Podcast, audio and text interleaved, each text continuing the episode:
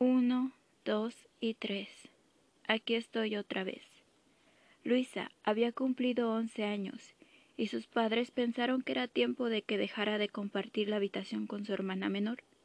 Construyeron una habitación sobre la cochera y mudaron ahí todas sus cosas. La niña estaba muy contenta, tenía mucho espacio para sí y la privacidad que comenzaba por necesitar de acuerdo a su edad.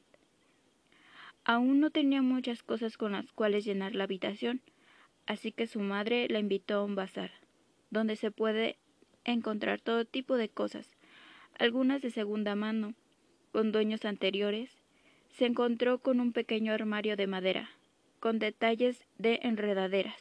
Ya estaba muy maltratado, pero aún así lo llevaron a casa para que papá lo reparara, junto con otras cosas. El padre de Luisa lijó y pintó el armario, dejándolo como nuevo. Lucía hermoso en la habitación. Ella pensaba guardar ahí su diario y cosas privadas que necesitaba estuvieran fuera de la vista de los demás. Esa noche se escuchó desde dentro del armario un golpeteo, como si alguien tocara. Abrió las pequeñas puertas. No pudo ver nada, pero el sonido continuaba. Ella estaba segura que venía de ahí, pero decidió creerles más a sus ojos. La siguiente noche, ella dejó las puertas del armario abiertas. No se escuchó el golpeteo, así que lo hizo costumbre, pero no podía guardar cosas en él, porque cuando lo hacía, éstas eran arrojadas hacia afuera de su primer descuido. Pidió a una amiga viniera a dormir a su casa para montar guardias juntas. Se divirtieron un poco al ver que el armario escupía lo que le ponían dentro. Se desvelaron un poco hablando de sus cosas, cuando desde el pequeño mueble un hombrecillo regordete y diminuto asomó su cara entre las repisas.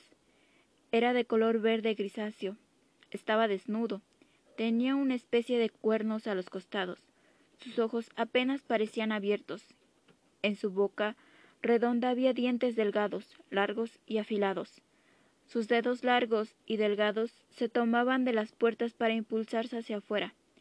Las niñas corrieron a la habitación del padre.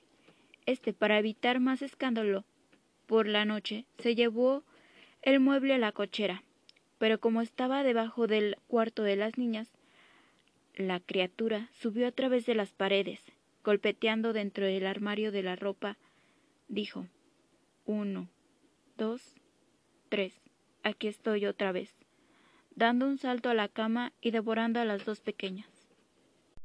Y este ha sido un cuento redactado por Evelyn Carmona González.